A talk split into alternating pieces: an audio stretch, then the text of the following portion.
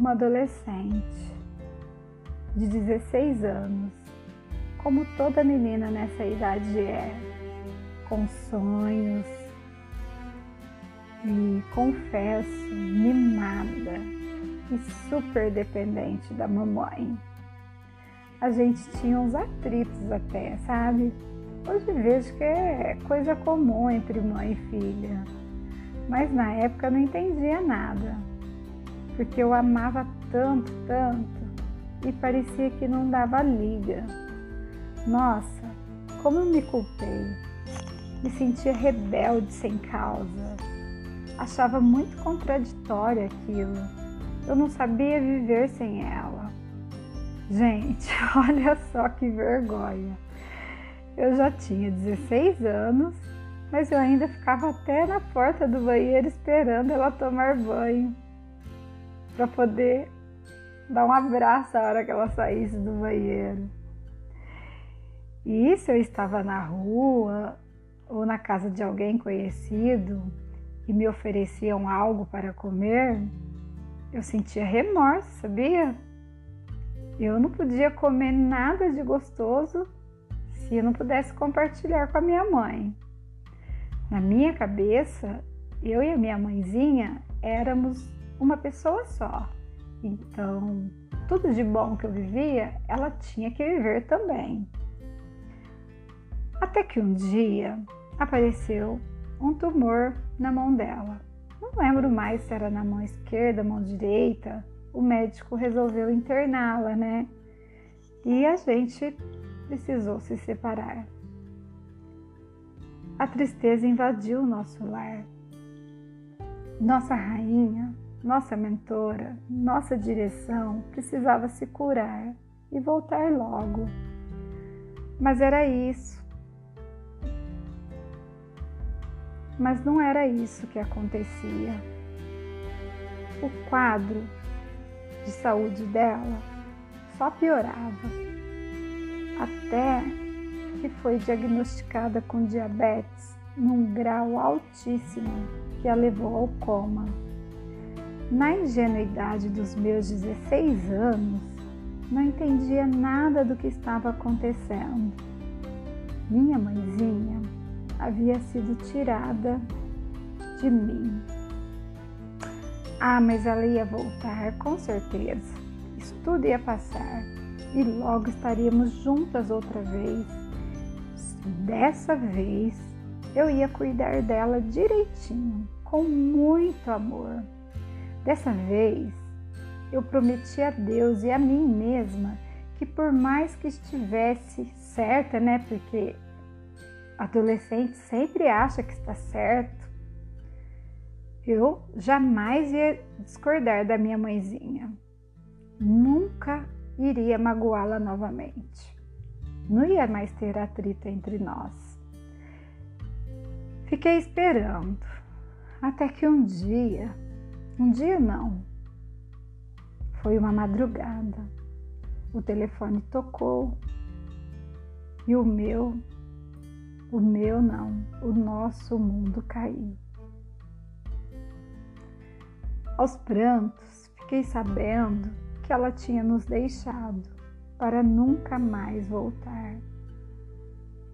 E agora? Sentia que aquilo era um pesadelo, eu ia acordar, claro que eu ia. E minha mãe ia estar lá na cozinha, como todos os dias, passando o café da manhã. Mas eu acordava e ia na cozinha. Cadê minha mãe? A cozinha estava vazia. Às vezes imaginava que aquilo era uma farsa, sabe? Que a minha mãe estava viajando e logo ela ia voltar. Mas o tempo foi passando e aquela que foi o nosso pilar, que tomava todas as decisões importantes, não estava mais entre nós. A viagem dela nunca mais acabou e ela nunca mais retornou. Ela e meu pai eram companheiros, um casal perfeito. Eles se completavam. E agora? Como seria a caminhada do meu pai sem ela? Tadinho. Ele ficou sem rumo, com uma família para cuidar.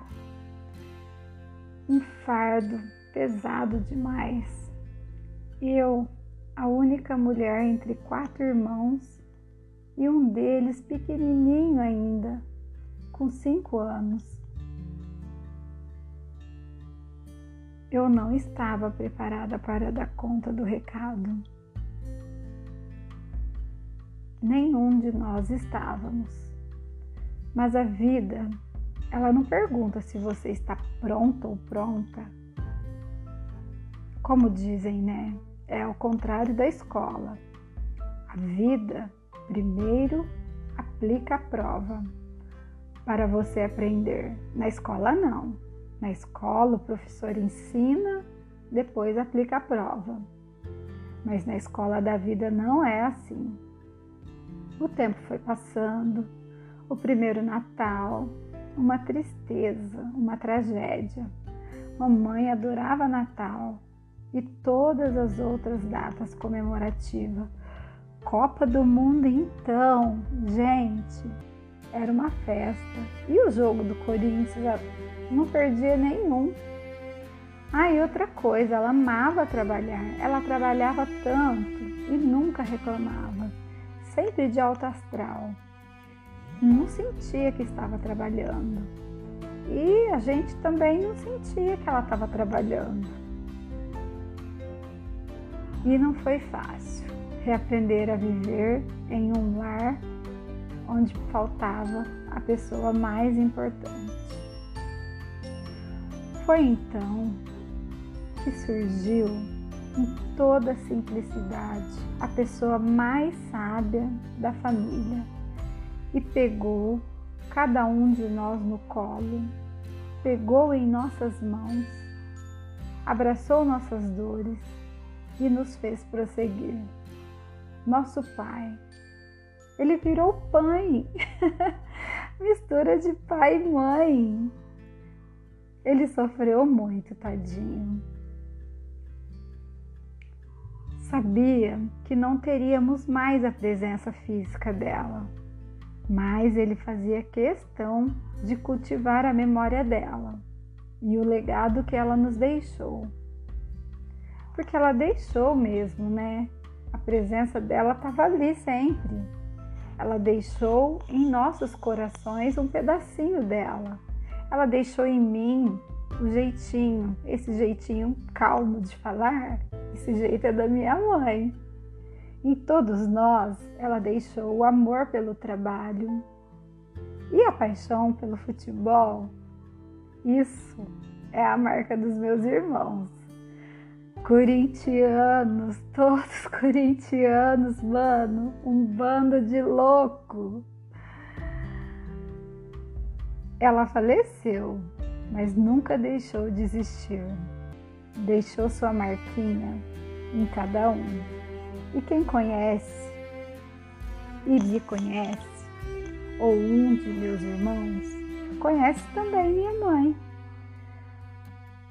Mas o meu pai era forte e meigo ao mesmo tempo. Nunca conheci um homem como ele, um ser humano como ele.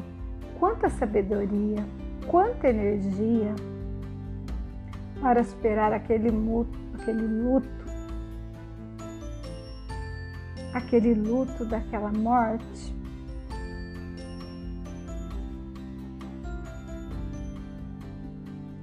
Ele virou um atleta, corria, competia no auge dos seus quase 60 anos e seguiu a vida assim muitas medalhas, troféus, algumas são silvestre. Não podia saber onde tinha uma prova de atletismo, que lá estava ele. Inspirou seus netos e muitas outras pessoas ao seu redor. Esse não era seu único talento, era um autodidata. Veio de uma família muito pobre. Foi alfabetizado por seu pai quando criança. Ele já trabalhava na roça, nas panhas de café, sabe? E no horário de almoço, o pai dele, meu avô, tentou, né, e conseguiu alfabetizá-lo, é, ensinou conceitos de matemática é, e tudo que pôde sobre escolarização. Os gravetos que eles achavam por ali eram os lápis e a terra vermelha batida, o caderno de meu pai. Foi assim que ele se tornou o vovô Google. Era assim que os netos o chamavam. Como era gostoso puxar uma prosa com ele. Falava de contos de assombração com a mesma simplicidade com que discutia política. Era crítico, reflexivo, mas também tinha humildade para ouvir e pedir conselhos. Minhas manhãs de domingo eram sempre com ele. Você não conseguia ir embora fácil de da casa dele, não. Na hora que você ia se despedir, ele puxava um assunto e mais outro, e era assunto que não acabava mais. Mas tudo isso era uma delícia. Até que um dia, ao atravessar a rua, meu pai foi atropelado. E assim, bruscamente, foi atirado para cima do carro e depois ao chão. Tudo isso causa um impacto gigantesco a um senhor idoso de 86 anos, prestes a completar 87. Fui avisado do ocorrido ainda na escola, onde eu dava aulas. Minha coordenadora me deu a notícia que fez o meu mundo desabar. Eu não sei até hoje como eu consegui chegar até o hospital. O hospital era bem próximo à escola onde eu lecionava. Mas sabe aquele negócio que você quer chegar e nunca chega? O caminho parece longo e o caminho não é tão longo. Você pisa no acelerador e o negócio não vai e nunca chega. E a angústia crescendo, mas enfim, acabei chegando no hospital antes do meu pai. E a angústia cresceu muito mais ainda quando eu soube que ele não estava lá. Eu queria saber quais eram seus ferimentos, o que tinha acontecido, mas enfim, ele chegou com socorristas. Não dava para descrever a imagem que eu vi do meu paizinho. Não dava. Não dá ainda mas eu senti um aperto no peito naquele momento. Alguma coisa me dizia. Acho que é sexto sentido de mulher, né? Dizem que a gente tem isso. Naquele momento que eu olhei o meu pai em cima da maca, eu senti que ele não escaparia dali. Eu senti que eu havia perdido meu paizinho. Embora ele ainda estivesse vivo. Ele estava meio desorientado, sabe? Às vezes parecia consciente. E até que no dia do seu aniversário, ele foi entubado com agravamento de uma pneumonia. Permaneceu na UTI por mais nove dias até que seu sofrimento chegou ao fim. Não, gente, não podia ser. Estava vivendo outro pesadelo. A dor rasgava meu peito e eu não podia acreditar que ia ser assim, tudo de novo. Onde estava Deus? Dessa vez eu tinha me tornado órfã, sem pai, sem mãe. Briguei muito, muito com Deus porque eu, Deus? Os pais tinham que ser eternos. A vida não fazia mais sentido. Meu pai era o homem da minha vida. Ele faleceu. O que eu não sabia é que ele nunca deixaria de existir. E no meio do caos, aconteceu uma coisa incrível. É, eu e meu irmão, meu irmão mais velho, a gente já tinha uma afinidade assim gigantesca, né? Por natureza. Mas assim, com a morte do meu irmão, do meu pai, né?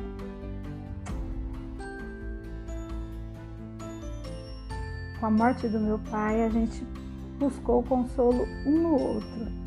E a nossa afinidade, que já era grande, com essas perdas aumentou ainda mais. Porque, assim, as festas de família, entre nossas famílias, eram sempre juntas. Ele era meio paisão dos meus filhos. Pedia o boletim da escola, coisa e tal, sabe? E meus filhos tinham maior orgulho de mostrar o boletim para o tio Gui. É, esse que era o nome do meu irmão. A gente chamava ele de Gui. E o tio Gui era tudo na vida dos meus filhos. Nossa, eram tantos segredos compartilhados. Natal e Ano Novo, ou era na minha casa ou era na casa dele.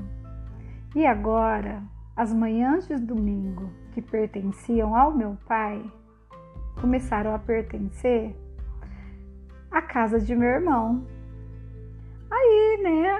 Um dia eu tive uma ideia mirabolante, mas é, meu irmão acreditava e apoiava tudo aquilo que eu queria fazer.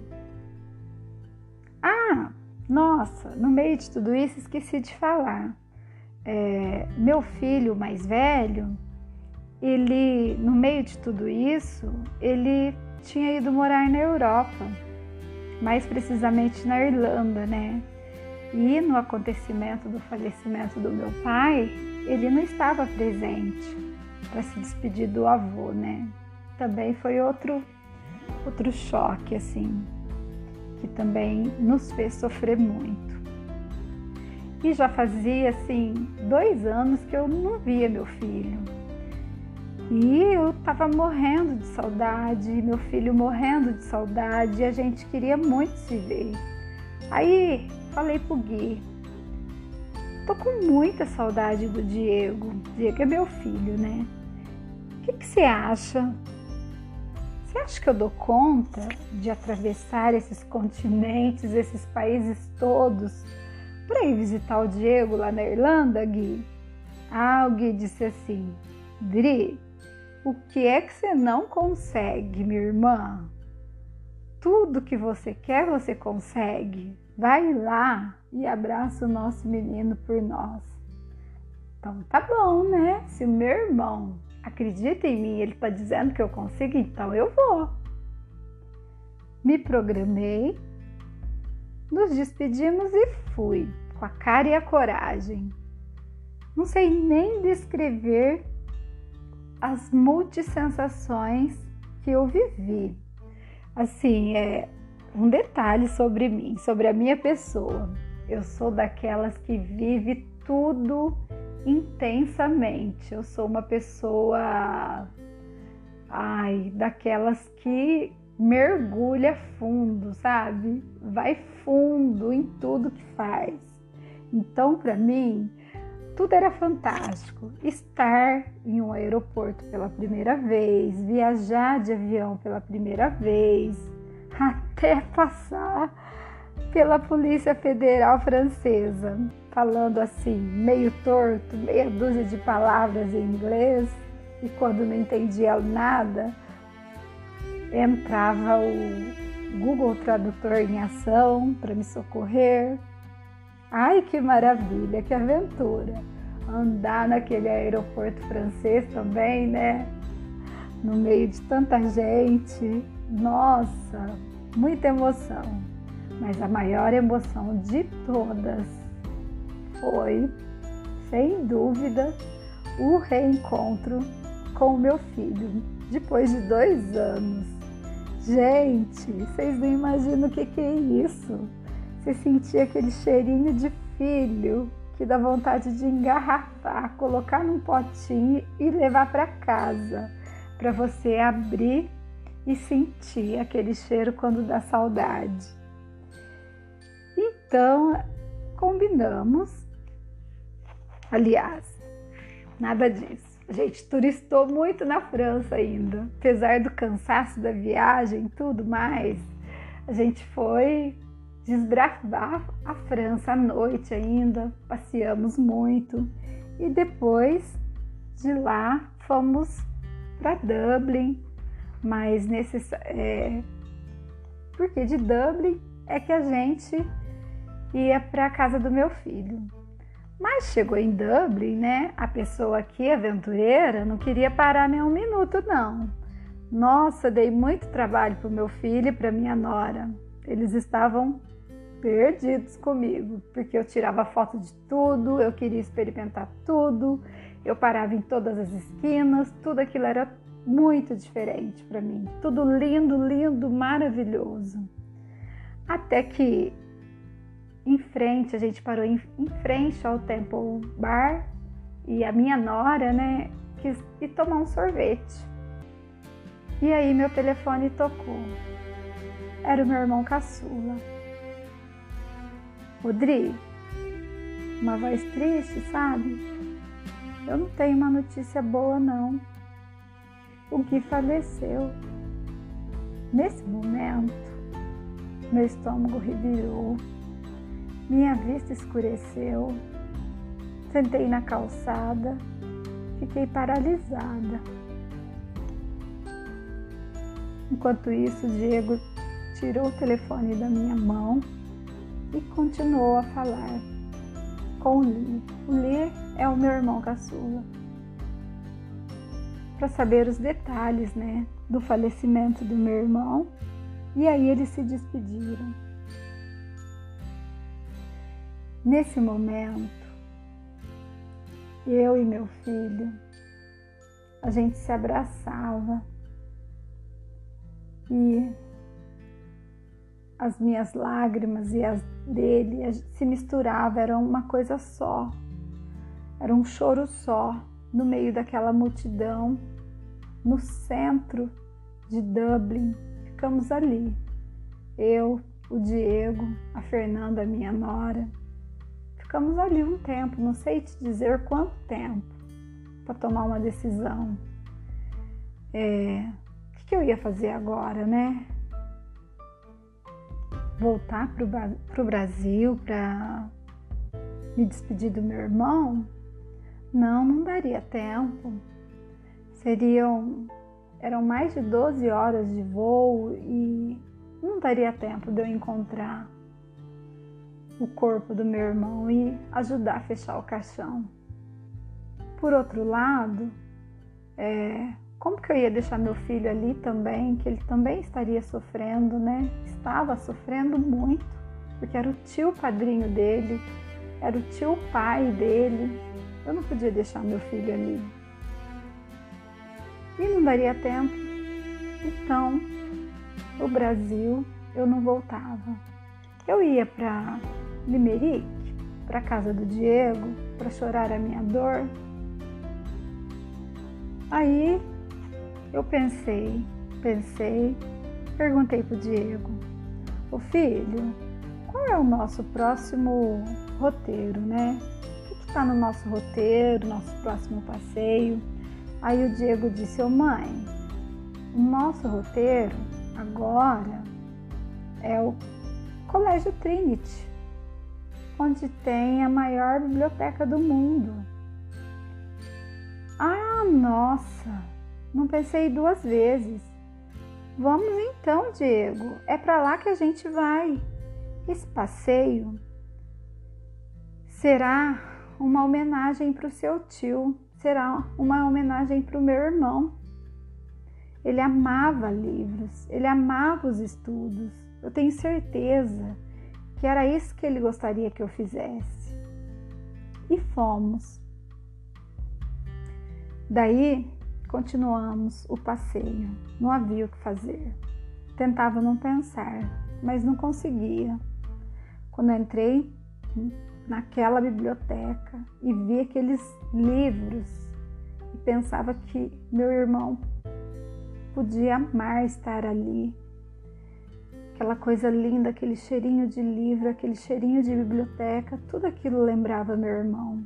E eu sentia que ele estava ali comigo, fazendo aquele passeio comigo.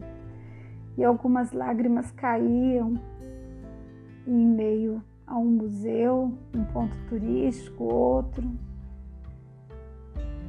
E de imediato, assim, eu não entendia porque que meu irmão foi morrer durante a minha viagem era muito injusto aquilo tudo.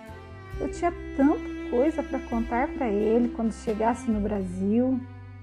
Ele não me esperou, caramba. Foi outra briga com Deus. Mas aos poucos eu fui entendendo. Eu precisava estar onde estava mesmo, com meu filho. Ele já havia perdido o avô, que amava tanto, e não pôde se despedir e agora, o tio padrinho, ele também não pôde se despedir. Ele precisava de mim, ele precisava do meu colo e eu do dele, porque eu não teria forças para enterrar o meu irmão. Já era a terceira pessoa mais importante da família que ia embora, sem contar que há um ano atrás era meu pai que tinha falecido. Era o meu pai que a gente tinha enterrado. Essas três pessoas da minha família que se foram deixaram uma dor, uma ferida difícil de cicatrizar. Mas a presença delas permanece em nossos corações, dentro de nós, dentro da nossa família. Como eu, eu digo, né? Eles deixaram um pedacinho deles, uma marquinha deles em cada um de nós. Deixou em mim e nos meus irmãos também. Esse tom de voz calmo que eu tenho é da minha mãe. O amor pela natureza que meu pai nos ensinou, a curiosidade por informações jornalísticas, a busca pelo conhecimento, isso ninguém tira de nós. É, o amor pelos estudos que meu irmão fazia questão de cultivar em toda a família, nos meus filhos. Essa lembrança dos bons momentos. De vez em quando, a gente chora assim, porque somos humanos e a saudade dói, dói muito. O luto é uma coisa louca. O luto é isso. Vivi três momentos diferentes. Pessoas que eram pedaços de mim. Não há nada que alguém possa fazer ou dizer nessa hora para amenizar a nossa dor diante da morte. Na verdade, nessa hora acho que a gente fica meio surda, meio fora do ar em outra dimensão. Mas um abraço é a melhor coisa a fazer, dá a sensação de acolhimento. Tipo assim, ó, eu tô entendendo a sua dor. A dor do luto é só quem vive, quem já passou por isso é que sabe. A dor do luto não é uma linha reta, às vezes você dá um passo para frente, dá dois passos para trás e assim vai. O tempo passa, a vida continua, até que um dia a gente percebe que o tempo passou e a gente conseguiu sobreviver sem a presença daquela pessoa amada, porque na verdade ela nunca deixou de existir entre nós, dentro de nós. E é isso. Espero que esse nosso encontro de amigos na web, no Gotas de Afeto, possa ter trazido um pouco de conforto aos corações daqueles que já passaram pelo luto, principalmente nesse momento, nessa época de pandemia, onde muitas famílias estão passando um momento parecido com o qual eu me identifico muito. Eu não pude também enterrar o meu irmão, eu não pude fechar o caixão, eu não pude dizer adeus. como, assim como as vítimas da Covid-19, as famílias dessas vítimas não podem enterrar os seus. É uma dor, uma dor difícil. Eu sinto muito por todos vocês, se sintam abraçados por mim. E até a próxima, até o próximo episódio.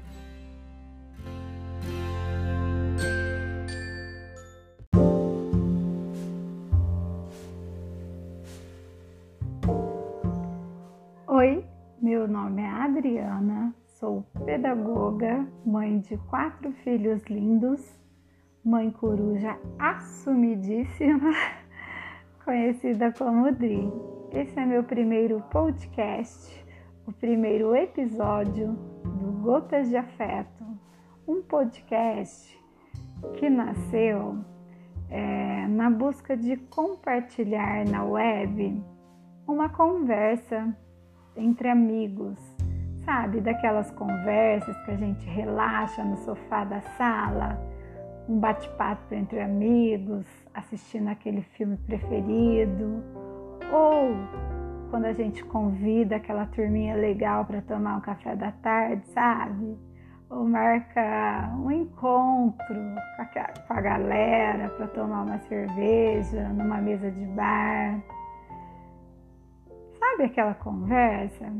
Uma daquelas conversas que a gente tira a armadura, tira a máscara de super-herói e livre de julgamentos? Somos nós mesmos, de cara limpa, sem medo. E como a gente está entre amigos, né? O Gutas de Afeto nasceu com o intuito de falar de experiências vividas no cotidiano, é, e nem sempre as experiências vividas são de vitórias e conquistas. Na maioria das vezes, e como a gente está entre amigos, a gente pode falar de experiências traumáticas, é, de frustra frustrações, das nossas dores, porque a vida não é feita só de momentos felizes. A vida não é estática, né? A vida é dinâmica.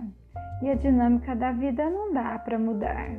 O que dá para mudar é o modo como encaramos as frustrações, os obstáculos, e é o que nos faz pirar ou prosseguir.